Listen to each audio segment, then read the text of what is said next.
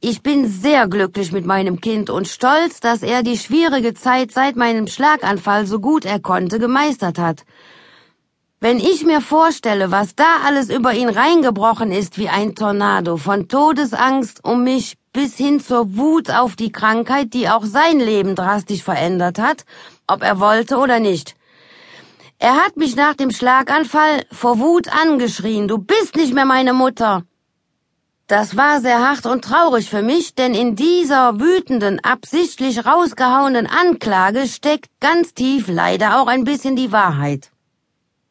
Natürlich werde ich immer seine Mutter sein, das ist schon klar, und natürlich nicht das, was Donald meinte. Was mein Sohn meinte, ist, dass es die Mutter, die ich vor dem Schlaganfall für ihn war, nicht mehr gibt, da hat er schon recht.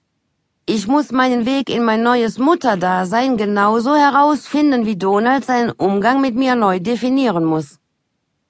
Er ist wesentlich autarker und früher selbstständig geworden, als mir und ihm lieb ist. Aber so ist das nun mal. Das Schicksal interessiert sich einen feuchten Kehricht um unsere Vorstellung von einem glücklichen Leben. Zeit für eine dieser typisch kölschen Phrasen, die leider nicht von der Hand zu weisen ist. Et kütt wird kütt.